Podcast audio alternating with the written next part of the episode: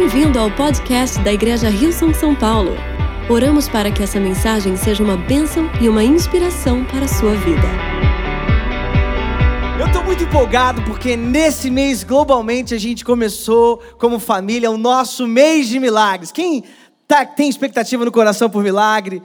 Ou quem está precisando de um milagre?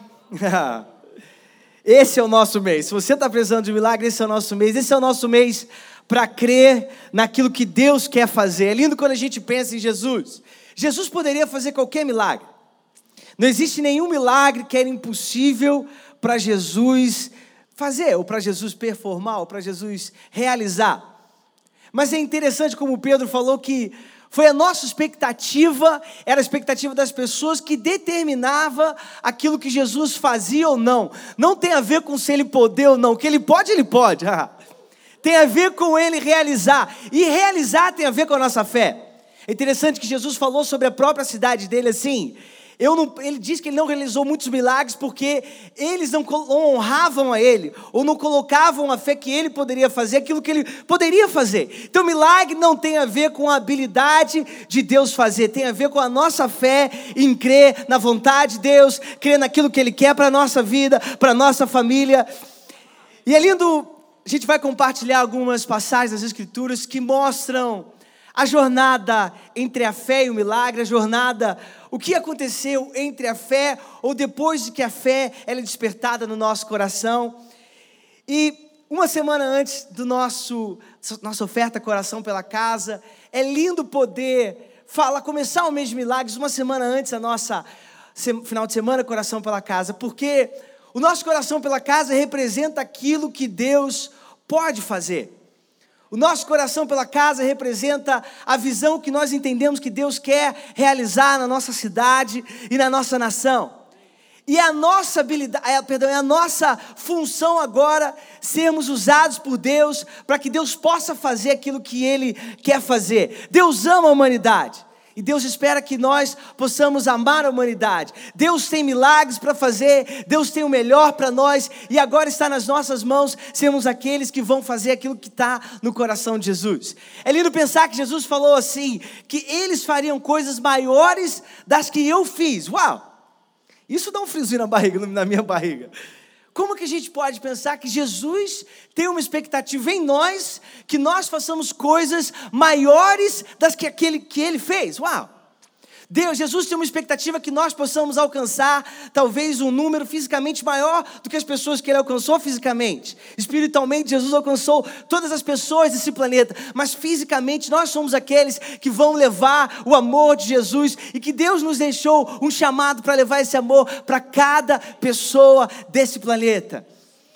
Eu queria que a gente começasse a ler no livro de 2 Coríntios, no capítulo 6 do versículos 11 a 13, eu fiz uma tradução da versão inglês, da versão a mensagem mais direto do inglês, que diz assim: "Prezados coríntios, eu não consigo expressar em palavras quanto eu desejo que vocês entrem nesta vida ampla, espaçosa e cheia de possibilidades.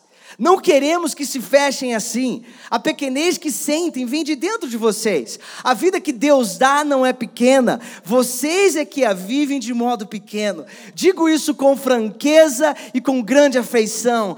Abram a vida. Vivam de uma forma ampla e expansiva. Eu queria te convidar a fechar os seus olhos. Vamos orar. Senhor Jesus, muito obrigado pela tua palavra. Espírito Santo, nós oramos nós cremos e nós pedimos que a tua palavra possa gerar em nós o efeito pela qual o Senhor nos enviou a tua palavra. A tua palavra nos diz que tudo aquilo que sai da tua boca, ela não volta para ti vazia. Pai, então que as tuas palavras que serão compartilhadas, Pai, que a tua palavra possa atingir o nosso coração de tal forma especial hoje, Pai, para que nós possamos viver para a tua glória. Esse é o desejo do nosso coração. Pai, me ajuda a articular a tua palavra. Esse é a minha oração em nome de Jesus. E todos juntos dizemos: Uau, que versículo poderoso! Abram a vida, vivam de uma forma ampla e expansiva. Às vezes, quando a gente fala sobre progresso, sobre crescimento, sobre expansão, algumas pessoas às vezes podem talvez levar isso para um lado pessoal e talvez pode ter consequências egoístas. Você pode pensar talvez somente no seu próprio crescimento. Mas nós cremos que Deus tem algo planejado para a sua vida e que o seu crescimento é para abençoar outras pessoas. Deus tem uma vida ampla para você, Deus tem uma vida espaçosa para você. O plano de Deus é que cada vez mais você abra a sua visão para aquilo que Ele tem para você, para que assim a gente possa alcançar todas as pessoas que Ele quer alcançar.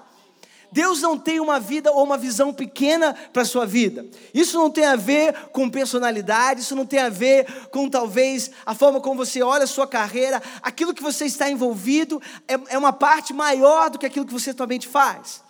Deus quer te usar, Deus nos usa como igreja, como parte de um todo, onde Ele pode manifestar a glória dEle, onde Ele pode manifestar a grandeza dEle. E com isso a gente nunca pode pensar que a nossa parte é menor do que a parte, talvez, de quem está perto de nós. Deus não nos olha, de, não, ou não nos alinha, ou nos nivela de acordo com o nosso status social. Deus não olha para você de acordo com a sua conta bancária. Deus olha para você de acordo com quem Ele te chamou para ser. Deus olha para você de acordo com o futuro que Ele preparou para você e de acordo com como Ele quer te usar. É assim que Deus olha para você. Por isso que nesse contexto, cada um de nós é importante no plano de Deus, cada um de nós é importante naquilo que Deus quer fazer. Na nossa igreja, todos nós temos o mesmo valor e a mesma importância no plano de Deus. Independente de nós termos, como eu falei, talvez dons diferentes, talentos diferentes, recursos diferentes, estamos posicionados de uma forma diferente, mas Deus usa cada um de nós para aquilo que Ele quer fazer. E no, contexto da nossa contribuição, a gente lê em 2 Coríntios, no capítulo 9, versículo 7, o apóstolo Paulo diz assim na nova versão internacional: Cada um dê conforme determinou em seu coração, não com pesar ou por obrigação, pois Deus ama quem dá com alegria. Essa é a forma com que Deus vê a nossa participação nas coisas do reino de Deus. Deus não olha a nossa participação nas coisas do reino de Deus com talvez uma exigência, não. Deus fala, cada um dê conforme determinou no seu coração. Quando nós falamos sobre nos dar para a igreja, nos dar pelos planos de Deus, isso tem a ver com aquilo que Deus coloca no nosso coração. E essa é uma imagem da fé. Aquilo que Deus coloca no seu coração é o tamanho da fé que Ele te deu para ver aquilo que Ele quer se realizar. E uma fé do tamanho de um grão de mostarda já é possível mover uma montanha. Por isso que não importa talvez a quantidade, não importa talvez a sua, a sua comparação, mas importa o seu coração em trazer a Deus aquilo que Ele colocou no seu coração com alegria, crendo que Ele vai te usar de uma forma poderosa, crendo que aquilo que Ele está colocando diante de você é maior do que qualquer comparação que você possa fazer. É lindo ver esse versículo porque da cultura da nossa igreja, sacrifício tem a ver com alegria e não com desconforto. Nós nunca, você nunca será talvez impelido a fazer alguma coisa que você é desconfortável. Pelo contrário, você vai fazer de acordo com o que você determinou no seu coração. É lindo também ver que a Bíblia fala: cada um dê conforme determinou no seu coração. Isso não tem a ver com aquilo que você não tem. Isso tem a ver com aquilo que você tem, daquilo que você tem nas suas mãos. O que, que você pode fazer com isso? O que, que Deus está colocando no seu coração? Qual é o cenário, qual é o futuro que Deus colocou diante de você com aquilo que Ele colocou nas suas mãos? Em Hebreus, no capítulo 11, na versão a mensagem diz assim: Por um ato de fé, Abel apresentou a Deus um sacrifício melhor que o de Caim. Foi aquilo em que ele acreditava e não o que ele trouxe que fez a diferença. Pelo que Deus observou, pôde aprová-lo e considerá-lo justo. Após todos estes séculos, aquela fé continua a chamar a nossa atenção. Eu vou pular agora para o versículo 6 que diz: É impossível agradar a Deus a não ser pela fé. Por quê? Porque qualquer um que deseja se aproximar de Deus deve crer que Ele existe e que se preocupa o bastante para atender os que o procuram. Uau! Quando Deus olha para a nossa vida, quando Deus olha para aquilo que nós trazemos, Ele olha para a nossa fé é aquilo que você determinou no seu coração, é aquilo que você acredita. Quando você acredita que você é parte de algo muito maior, quando você acredita que aquilo que Deus colocou nas suas mãos é para uma causa muito maior, o seu propósito é para uma causa muito maior, como o pastor Cris pregou nas últimas semanas. Quando você começa a acreditar nisso e você traz de acordo com o que você acredita, Deus aceita o seu sacrifício. Talvez você fique se perguntando, mas como eu deveria participar? Ore para Deus. Se a gente talvez olhar, trazer isso para o nosso contexto de milagres, na nossa vida pessoal. É lindo ver que nessa passagem de Hebreus, ele está falando uma passagem, no, todo o capítulo de Hebreus, no capítulo 11, fala sobre os heróis da fé. E é lindo ver que cada pessoa nessa lista dos heróis da fé, ele teve, a, a fé foi despertada no coração deles. E essa fé gerou algo. Em todos eles, essa fé gerou algo que acompanhou essa fé. Vamos ler a partir do versículo 17 e 19. Pela fé, Abraão, na hora da prova, ofereceu Isaac de volta para Deus. Agindo em fé, ele estava disposto a devolver o filho prometido, seu único filho, assim como se havia mostrado feliz em recebê-lo. E isso depois de Deus ter dito a ele: seus descendentes virão de Isaac. Abraão raciocinou que Deus, se quisesse, poderia ressuscitar o morto. E em certo sentido, foi o que aconteceu quando ele pôde retirar Isaac vivo do altar. A nossa fé ela tem que gerar algo. E o que a nossa fé gera é o sacrifício. É lindo que eu não conversei sobre minha esposa sobre a palavra de oferta dela, mas ela a gente está falando mais ou menos a mesma ideia, que é a ideia do sacrifício. A nossa fé tem de gerar um sacrifício. No Novo Testamento nós vemos que a fé sem obras, ela é morta. A fé sem um algo que venha que é gerado pela fé é morto. A fé sem um sacrifício, ela é vazia. Agora, de uma forma prática, como que a gente pode entender isso? Eu queria compartilhar três histórias na Bíblia, três contextos diferentes, onde nós vemos que a fé gerou um sacrifício e esse sacrifício gerou um milagre. É interessante ver que entre a fé e o nosso milagre está o nosso sacrifício. Como eu falei no início, Deus não tem uma limitação de poder para operar milagres.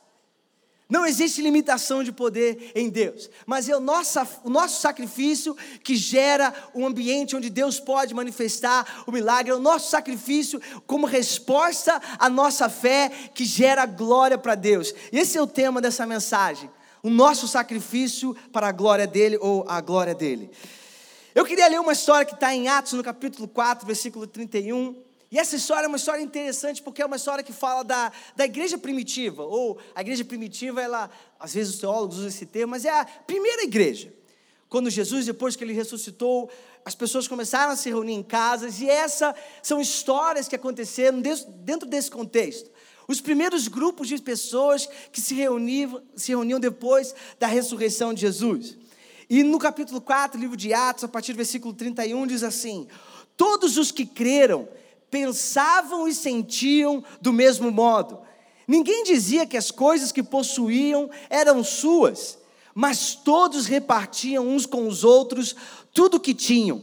Com grande poder, os apóstolos davam testemunho da ressurreição do Senhor Jesus, e Deus derramava muitas bênçãos sobre eles. Não havia entre eles nenhum necessitado, pois todos os que tinham terras ou casas as vendiam, traziam o dinheiro e entregavam aos apóstolos, e cada pessoa recebia uma parte de acordo com a sua necessidade. Uau, esse é um texto maravilhoso. E é muito importante a gente entender algumas, alguns elementos do contexto histórico desse texto para a gente fazer a interpretação da forma correta. Esse texto não propõe um modelo de, de política. Esse, esse texto não, mode, não propõe um modelo onde a gente. Ah, então agora todo mundo tem que fazer assim. Não, vamos entender o que o texto diz. A igreja primitiva, ela vivia dentro de um contexto onde eles tinham uma expectativa de que Jesus ia voltar a qualquer momento. E de acordo com isso, eles agiam baseados na visão e na perspectiva que eles tinham.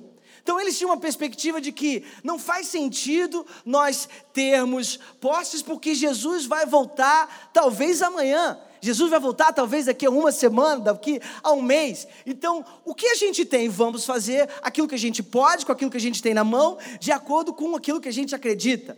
Mas é interessante como hoje nós cremos que Jesus vai voltar na hora que Ele quiser, não é verdade? A Bíblia fala que ninguém sabe e ninguém pode determinar a hora que o filho vai voltar. Com essa perspectiva, nós agimos de acordo com o que nós temos nas mãos. Eles, de acordo com o que eles tinham nas mãos, com o que a necessidade diante deles estava dizendo para eles, eles deram um passo. Não significa que nós talvez temos que dar literalmente o mesmo passo, porque eu estava fazendo as contas, mesmo que nós aqui vendêssemos tudo que nós tivéssemos, trouxéssemos todo o dinheiro aqui, isso ainda não seria capaz de suprir todas as nossas necessidades no mundo de hoje. Quem concorda comigo? Se a gente tivesse que comprar uma casa para cada um aqui, eu precisaria de muito. Aí é aí que entra Deus. Ah, porque Deus ele usa o que a gente tem de acordo com o que a gente pode e quando a gente faz isso em fé, Deus opera o milagre. A igreja primitiva trouxe aquilo que eles queriam trazer, aquilo que estava diante deles, aquilo que era possível para eles fazerem, e Deus operou um milagre. E o milagre nesse contexto é que ninguém tinha nenhuma necessidade. Uau! O milagre nesse contexto é que, quando eles em fé trouxeram com o coração certo, Deus operou o milagre. Se a gente lê em Filipenses, no capítulo 4, do versículo 18 ao versículo 20, diz assim: Eu recebi tudo, e o que eu tenho é mais do que suficiente. Eu estou amplamente suprido, agora que eu recebi de Epafrodito os donativos que vocês enviaram. São uma oferta de aroma suave, um sacrifício agradável e aceitável a Deus. E o meu Deus suprirá todas as necessidades de vocês, de acordo com as suas gloriosas riquezas em Cristo Jesus. A nosso Deus e Pai seja a glória para todos sempre. Amém. Isso que a gente precisa entender. Podemos honrar a palavra de Deus? Eu nunca vou impedir vocês de responderem, combinado? Isso que é interessante nesse contexto é a fé que eles tinham, aquilo que eles acreditavam, gerou uma resposta que foi o sacrifício deles. E o sacrifício deles gerou glórias para Deus. E esse é o nosso contexto. Quando nós acreditamos que aquilo que Deus colocou no nosso coração é o sacrifício que nós devemos trazer, e nós agimos assim em fé, o nosso Deus é glorificado em meio disso. A glória de Deus na igreja primitiva foi que por causa do sacrifício deles não existia nenhuma necessidade. E eu creio que de acordo com o nosso sacrifício, a nossa cidade vai viver sem necessidade, o nosso país vai viver sem necessidade por causa de um grupo de pessoas que em fé ousa trazer aquilo que pode trazer, crendo naquilo que Deus pode fazer, e o nosso sacrifício representa a glória do nosso Deus. Ah. E esse contexto onde ninguém havia, ninguém tinha necessidades, necessidades práticas do dia a dia, eu, eu própria, é a própria imagem da salvação. A palavra salvação é a palavra original que diz sozo, que significa inteireza, que significa plenitude. Quando Jesus veio nos salvar, Ele veio nos dar uma vida completa e inteira, uma vida onde nós não vivemos de acordo com aquilo que nos falta, mas nós vivemos de acordo com o contentamento que nós temos, que nele nós não temos necessidade. E esse é o milagre. A igreja primitiva pôde viver num cenário onde não havia necessidade, porque aqui o milagre de Deus, através do sacrifício deles, supriu todas as necessidades e gerou glória para Deus. Esse é o nosso contexto. Quando nós falamos de, de coração pela casa, de visão, isso não se trata somente de uma perspectiva humana. Isso se trata de uma perspectiva sobrenatural. Isso se trata, a igreja se trata da glória de Deus. A igreja se trata de, através do nosso sacrifício, nós trazemos glória para o nome dEle. A igreja se trata de, através daquilo que nós podemos fazer, o nome de Jesus ser exaltado, o nome de Jesus ser glorificado. É lindo ver as histórias no domingo passado. Quem estava aqui no nosso domingo passado, celebrando os dois anos da nossa igreja? As histórias de pessoas. Uau! Se a gente pudesse contar as histórias das pessoas através daquilo que Deus fez nela, nesse lugar, daria, daria da, da vontade de dar tudo que a gente tem para Deus continuar fazendo o que Ele pode fazer. Porque a glória dele, o que essas pessoas reconhecem que Deus fez na vida delas, é aquilo que nós estamos buscando. Nós buscamos que o nome de Jesus seja exaltado através daquilo que nós podemos fazer. A segunda história que eu queria compartilhar é a história de Maria. Em João, no capítulo 12, a partir do versículo 3, conta a história de Maria e diz que Maria pegou um frasco de nardo puro, que era um perfume caro, derramou sobre os pés de Jesus e os enxugou com os seus cabelos. A casa encheu-se com a fragrância do perfume.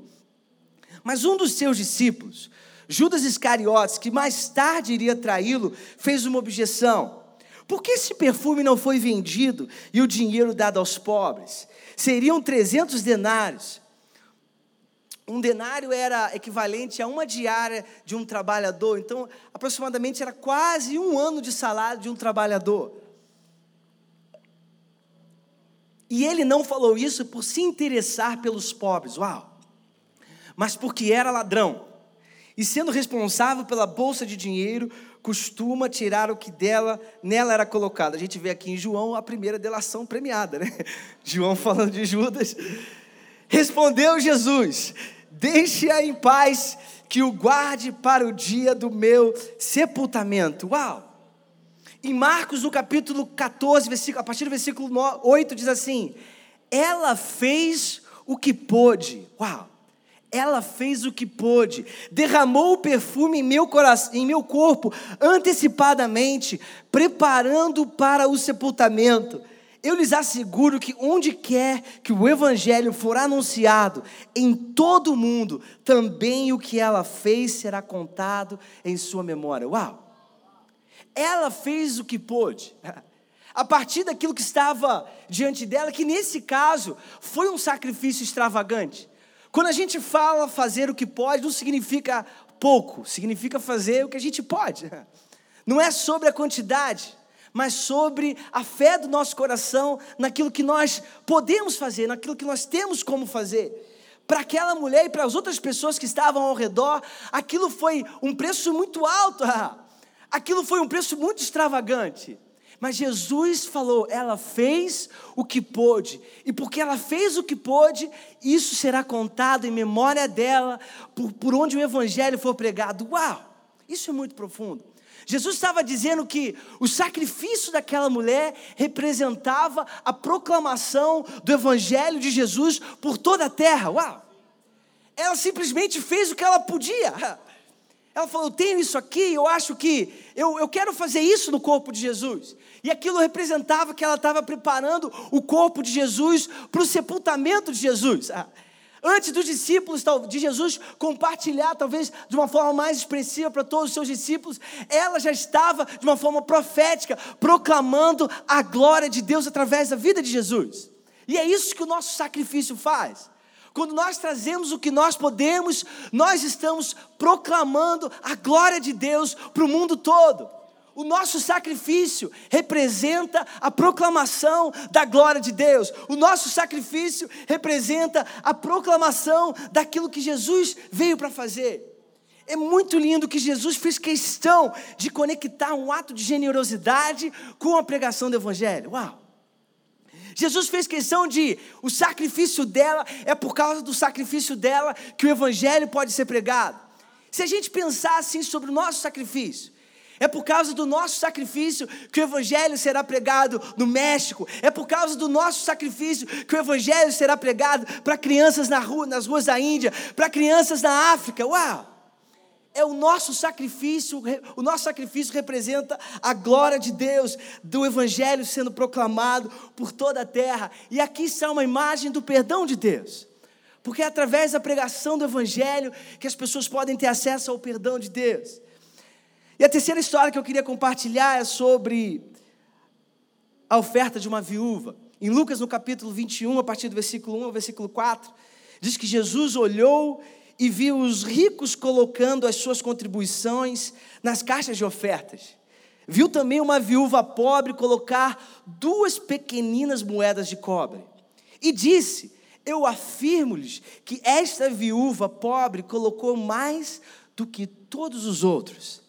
Todos esses deram o que lhes sobrava, mas ela, da sua pobreza, deu o que ela possuía para viver. Uau!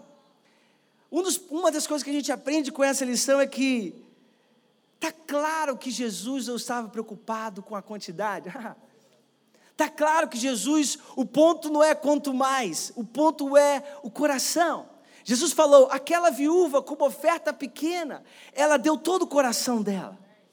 A oferta daquela viúva não representava uma quantia alta, representava um sacrifício alto. O que, que Jesus tem para eu e para você, que ele, ele olha para o nosso coração e ele sabe que nenhum sacrifício, dentro daquilo que nós queremos fazer, dentro daquilo que nos dá alegria em fazer, dentro daquilo que nós podemos fazer, honra o nome dEle.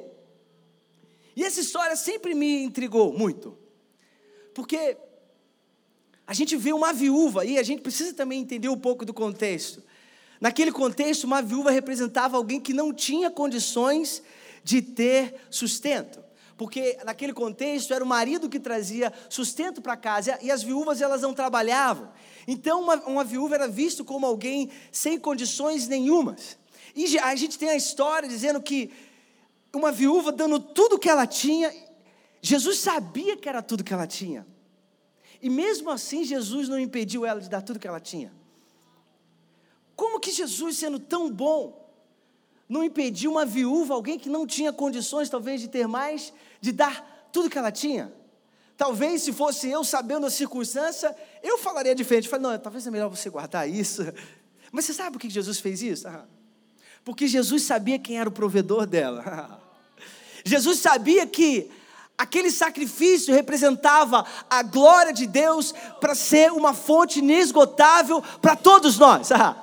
Jesus sabia que quando a gente sacrifica com o coração correto, com o coração diante daquilo que está diante de nós, com um coração cheio de fé, Ele, que é uma fonte inesgotável, vai continuar abrindo portas que talvez nós pensássemos que fosse impossível. Ele vai continuar abrindo talvez oportunidades que nós nunca pensássemos que fossem possíveis, porque Deus quer que nós vivamos de uma forma ampla, de uma forma expansiva, para que através da nossa vida o nome dele seja glorificado.